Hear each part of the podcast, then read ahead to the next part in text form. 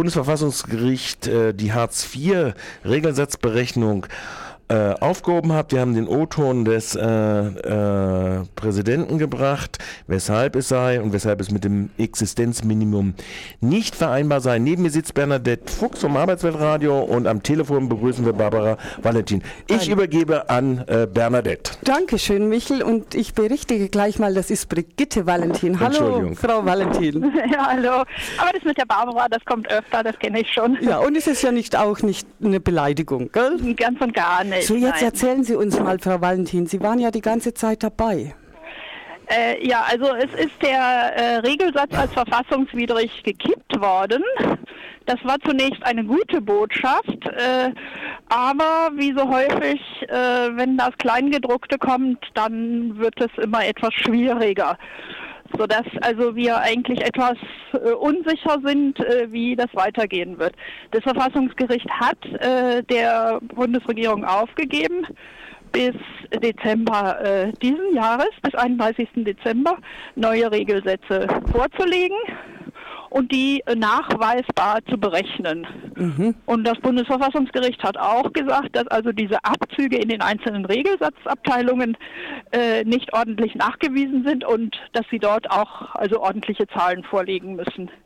Insoweit erstmal, ja, wie hat der Richter Borchardt, äh, der ja aus Darmstadt die äh, Klage von Thomas Kallei vorgelegt, gesagt, äh, es ist offen gemacht worden. Und äh, man wird dann also sehen, wie es weitergeht. Das Bundesverfassungsgericht hat aber gesagt, dass rückwirkend, äh, also die, äh, sie, also rückwirkend keine Rechte offen halten. Das heißt, also äh, der Kläger hat ja ab äh, 2005, der Thomas Carlyle, geklagt. Und äh, für diese Zeit wird rückwirkend also die Verfassungswidrigkeit nicht anerkannt. Das, das heißt, heißt Mhm. Das heißt dann auch, Frau Valentin, die ganzen gestellten Überprüfungsanträge sind somit im Wind. Das wissen wir noch nicht. Also äh, äh das äh, Problem ist, dass wir jetzt äh, mal in Ruhe uns über das Urteil im Detail setzen müssen und das überprüfen müssen. Also wir können das nicht abschätzen, ob die in Wind sind oder nicht. Äh, das müssen wir alles überprüfen. Es werden halt viele Argen hingehen und die Überprüfungsanträge umgehend zurückschmettern. Äh, auch das werden wir also äh, jetzt prüfen, wie damit umzugehen ist und werden das also auch schnellstmöglich äh, verbreiten, ja. wie also einerseits die Rechtslage zu bewerten ist und wie damit weiter zu verfahren ist, wenn die Argen so oder so oder so reagieren. Das heißt, Sie stricken jetzt dann erstmal mit ganz heißer wir Nadel? Wir stricken, ja, äh, ja, also wir gucken halt jetzt mal, wie es weitergeht. Und äh, Thomas Kallay hat auch gesagt, er wird also, äh, weil also eine hundertprozentige Zufriedenheit natürlich nicht herrschen kann, wird zum Europäischen Gerichtshof gehen. Äh, er wird das Verfahren weitertreiben. Und äh, ja, wir müssen jetzt erstmal äh, genau hinschauen. Wir werden auch, also weil das Bundesverfassungsgericht hat gesagt, diese einzelnen Abteilungen, da haben die ja Abzüge gemacht, beispielsweise bei Kleidung für Pelzmäntel oder bei Freizeit für Segelboote für die Segelyacht. und so, mhm. diese berühmten äh, Geschichten. Und da haben die erklärt, das geht nicht so. Und wir werden jetzt in den nächsten Tagen äh, mit einem Statistikexperten mal die Zahlen zusammenstellen, was dann nach unserer Schätzung raus rauskommt, wenn man diese Abzüge von den Regelsätzen nicht machen darf. Das Bundesverfassungsgericht hat auch gesagt, dass die Inflationsrate zu berücksichtigen ist. Die werden wir auch einbeziehen und werden dann mal einen Offensiv jetzt in die Diskussion gehen äh, und einen Vorschlag machen, wie das dann nach diesen Vorgaben, die das Verfassungsgericht gemacht hat, unserer, nach unserer Sicht die Zahlen aussehen würden. Wenn ich, sie, mhm. wenn ich sie richtig in Erinnerung habe, waren ja die Abzüge genau 20 Prozent. Äh, unterschiedlich, ne, bei den jeweiligen Abteilungen.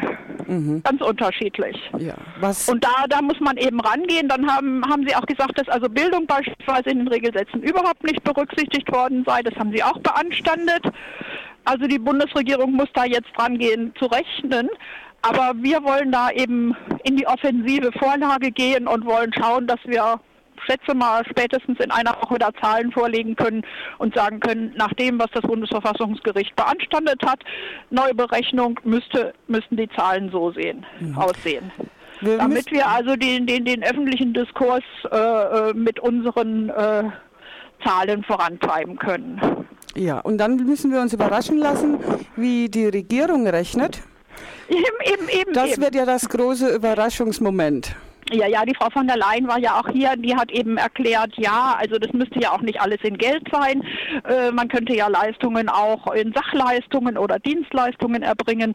Also diese Nummer, dass also der Staat dann eben alles in die Hand nimmt und die Leute betreut und entmündigt auch die Diskussion, denke ich, äh, müssen wir unbedingt aufmachen. Als fürchterliche Vorstellung, dann kriegt man wieder Kleidergutscheine. Dann kriegt man Kleidergutscheine und dann äh, darf man nicht auswählen, dass man Geigenunterricht äh, nehmen möchte, weil das hat das Bundesverfassungsgericht ausdrücklich erklärt. Also dass beispielsweise außerschulische äh, äh, Bildung auch äh, damit drin sein müsste. Aber wenn dann die Frau von der Leyen sagt, so jetzt machen wir hier eine äh, was sagen wir mal, Hafengruppe, dann dürfen alle in die Hafengruppe gehen, äh, statt äh, der eine Flöte und der andere Geige spielt. Ja, ich glaube, äh, Blockflöte wäre noch die günstigste Variante. ich weiß nicht, was ihr da noch einfällt.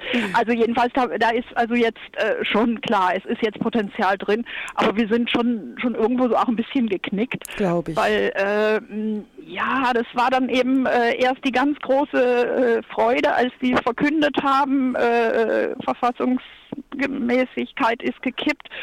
Und dann im Detail sieht es dann eben deutlich komplizierter aus. Und äh, aber ich denke, also so wie wir auch jetzt in letzter Zeit äh, mit der letzten Presseerklärung äh, kundgetan haben, unseres Erachtens ist es nicht sinnvoll, jetzt Klamauk zu machen und auf die Straße zu gehen sondern da Fakten gegen zu halten und einen guten, klugen Diskurs zu führen und möglichst viele Leute aufzuklären über die jetzige Rechtslage. Wie gesagt, also auch die Überprüfungsanträge werden wir uns anschauen, äh, ob die äh, hinfällig sind oder nicht und wie die Leute damit umzugehen haben.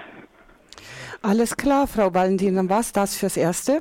Ja, also wie gesagt, äh, jederzeit gerne äh, in den nächsten Tagen. Dann haben wir das nochmal in Ruhe uns angeschaut und ja, äh, sehr gerne am 17.02. Da steigt wieder die Sendung für Erwerbslose. Ich werde ja. mit Ihnen Kontakt aufnehmen.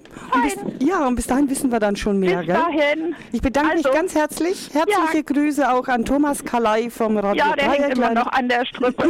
ja. Tschüss. Okay, tschüss. tschüss.